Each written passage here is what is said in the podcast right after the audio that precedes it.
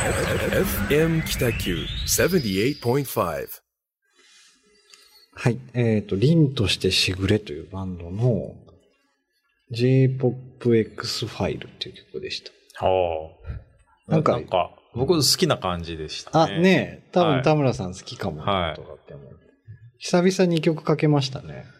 ラジオで。そうですね、うんいつぶりぐらいですか？いやー、?3、4年ぶりじゃないですか。3、4年ぶり。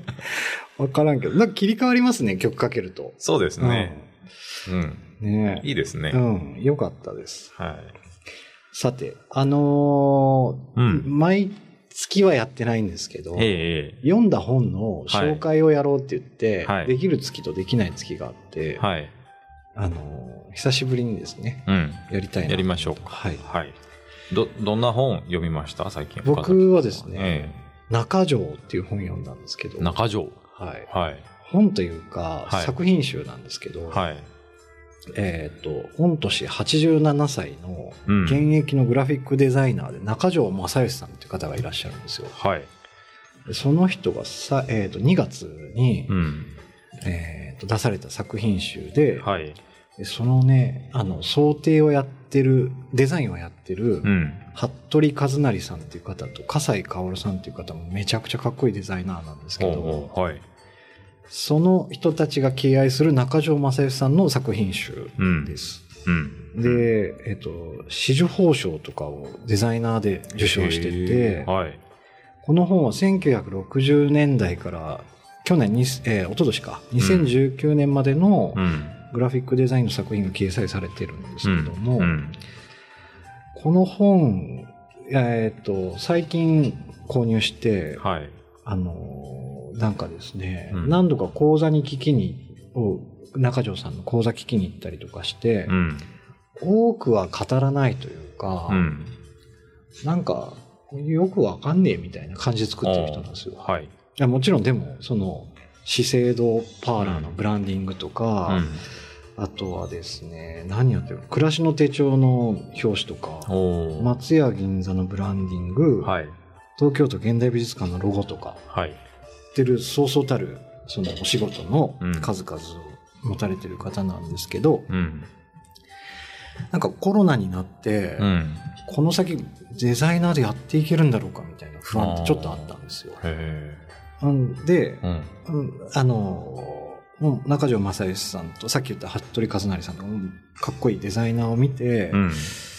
でこの中条さんって87歳現役で仕事してるグラフィックのデザインの仕事してるってかっこいいじゃないですか。かっこいいですね。硬派といううか。ん。で作風といえば、うん。いわゆる広告っていうより本当にグラフィックデザインうん。平面的なうん。あんまり写真使わないみたいな、うん。造形がいかに綺麗なデザインできるかとか余白がどれだけ綺麗かとかっていうのだけ追求してるような人で。はい。えーっとですね一昨年かな3年前ぐらいにすごい賞を取ったんですデザイン賞うん。80だから34歳ぐらいで取るみたいなうんところもかっこいいし、うん。なんかあのそれこそ今日打ち合わせした武蔵ってあるじゃないですか、はい。僕あそこで一緒に飲んで。タバコ吸って一緒にトイレ行ったことありますよ。へえ。めちゃめちゃいい人なんですよ。もうへデザイナーって知らなかったら、え。うん。普通のいい感じのおいちゃんみたいな。へえ。で、その方、講座で小倉小倉に来られて、うん打ち上げで呼んでいただいて一緒に飲んだんですけど、うん。まあかっこいい人で。うん。で、エピソードも面白くて、うん。87歳、まあ、当時84歳、5歳ぐらいの時に、うん。先輩にのデザイナーはまだ健在で、うん。久しぶりにデザイン持って行ったら、うん。中条くん、君はまだデザイン分かっとらんねって言われたらしいんですよ。もう一生分かんないじゃないですか。もううん85、6になっても分かんないことを今でもやってる中条さんかっこいいと思って、うん。なるほど。うん今日はちょっとご紹介させてもらいたかったっていうところなんですけどね。そのコロナになろうが、東日本大震災とかね、熊本大震災うん。とかもずーっとその期間もずっとデザインやってきてて、うん。まだやってるうん。のに、すごいなんか希望の光を感じたんで、うん。うん。今日はちょっとぜひこの中条さん正義さんの中条っていう本をご紹介させてもらいたいなと思って。中条っていう本なんですはい。ね。あ、あの、中条っていうのがローマ字です。N-A-K-A-J-O。中条はいですね。出版はど、どあこですか？出版はね、ADP って書いてたんです。あ、ごめんなさい。ちょっと、はっきりわかんないです。まあ、ちょっと検索しはいてみてください。そうですね気になる方は、うん。中条ですね。中条さん。87 87歳7歳。はい。かっこいいですね。かっこいいですよ。87歳でずっとグラフィックデザインやってるっていうのはなんか、渋い。おそらく Mac 使ってないんじゃないかなと思うんですよ。平面的だけど。うん。だから筆だけでずっと食ってる人。へえ。身軽でかっこいいでしょいや、かっこいいですね。ねうん。そういうとこも好きだなと思って。そうですか。うんちょっと気になりますね。はい。ちょっとぜひ。ひはい。わかりました。。田村さんは？はい。えっ、と、そうですね、うん。えー僕が最近読んだ本はですね、うん。コミュニティ作りの教科書。はい。っていう、これはダイヤモンド社から出てる、うん。あの、まあ、PTX っていう、うん。あの、まあ、オンラインイベントうん。の、まあチケット配信というか、あシステムを構築してる、まあ、PTX ってあるんですよね。うん。なんか緑色の。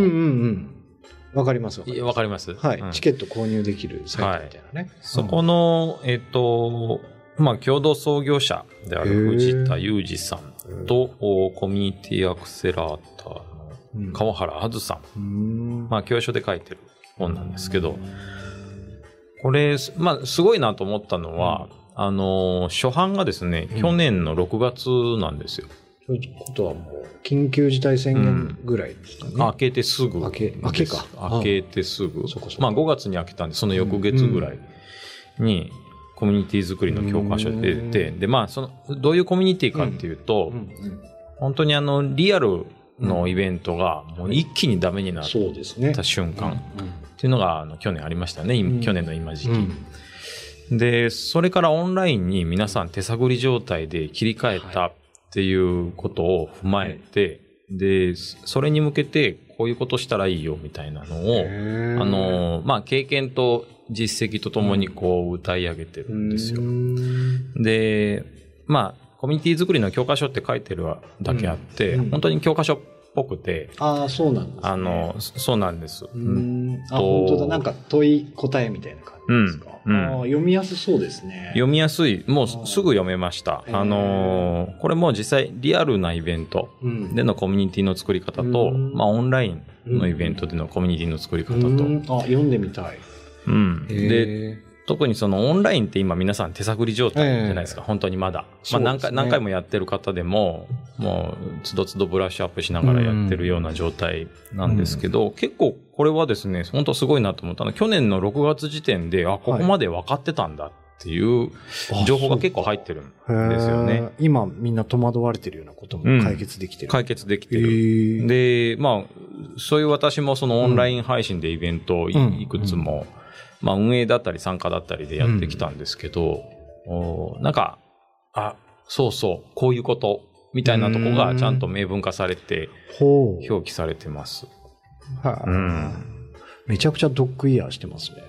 本に。売れないっていうね。あはいここまでいいするとねいで。すか。ドッグイヤーして、はい田村さんのサイン書いて売ったらいいですか？あ線を引いてね、うん逆にね。うん。まあなんかね、面白いイベントの3つの方程式とかって書いてあるんですよ。うん掛け算、足し算、組むとかって、まあそれぞれどういうことかっていうの書いてあったりとか、まあ延期中止で配配慮することとかうでん。なるほどね。実践うん。的なことも、実践的なことをなんかちゃんとしっかり書いてます。え読みやすそうですね。ちょっと今、あの、中、はい。ちらっと見ましたけど。多分ね、2時間かかってないですよ。えーパラパラっと読みながら、1時間ちょっとぐらいかうな。さらっと。まあ自分らしいコミュニティマネージャーになろうとかですね。まあ監督タイプとか、うんサポータータイプとかですね。なんか4つぐらいタイプがあって、自分がどれに当てはまるかっていうことを、うんまあこれ分析してう、んで、そのタイプはこういうことしたらいいよみたいなのを書いてあるんですね。その本読んで、うん田村さん実践したことみたいな結構あったりするんですか？いやー、これから。あ、でもね、うん。気をつけてます。例えばそのおオンラインで、うんうん。まあ本当この間小さな店の始め方スクールで、はいはいはい。オンライン座学で僕も話したんですけど、うーん例えば僕が紹介したことに対して、うん。あのこれ皆さん知ってます？あの知ってる方挙手ちょっとお願いしますみたいな。向こうあの参加者側のアクションを促したりわざと。なるほどね。あのどどれぐらい知ってるか知らないか。あー。まあ知りたいのもあるんですけどほその聞いてる方が眠くならないようにとか、あ聞かれてるっていう意識を持つことで、うん。その後の会話にぐっと入ってきやすいとか、なんかそういうこともやっぱりあったのうで、ん。あの、セミナー方式なんだけど、うん参加者と会話をできるだけするっていう、特に本当ですね。リアリティがない分、うん。普通の教室でもやりそうなことをもっと踏み込んでやるみたいな感じか。うんうんで、まあ特にカメラをオフにするとね、うんあの、話し手は結構寂しかったりするので、ね。あまあそういうことを初めに促して、はできるだけ皆さん顔出してねあ、みたいなのをちょっと訴えかけて、あ。はあ。で、オンラインでセミナー形式なんだけど、うんちょっと対話型に持っていくっていうような、そういう意識は結構しましたねうー。んうんなるほどう。んちょっと、もう一回タイトル。あ、はい。えっと、コミュニティ作りの教科書。はい。えー帯にですね、リアルでもオンラインでも成功する秘訣を一挙公開。うん。ダイヤモンド社から出ダイヤてます。モンド社。ファンを育み、事業を成功させる。へえ。今の時代をね、ちゃんとはい表してるんでです。ね。まあ、あの、いろんなイベント企画したり運営したりする方には、あ、そうですね。うん、ちょうどいい本じゃないかなとうん。思います。はい。というわけで、はい。このエンディングの曲が聞こえてきましたので、はいあっという間でしたね、1時間。あっという間でしたもうね。あとね、1、2個お題あったんですけど、今日も話せなかったですね。はい。ちなみにお題何でした、えー残ってたお題。えっと、仕事上で、クライアントと、喧嘩した議論とかしたことあるかみたいな。次回に持ち越そうしですすでねね。。はい。はい。ということで、え今日も1時間ご清聴いただきありがとうごありがとうございました。ざいました。じゃあまた4月の第4月曜日、夜ね8時お会いできたらと思います。はい。どうもありがとうどうもあございました。りがとうございました。失礼しはい、ます。失礼します。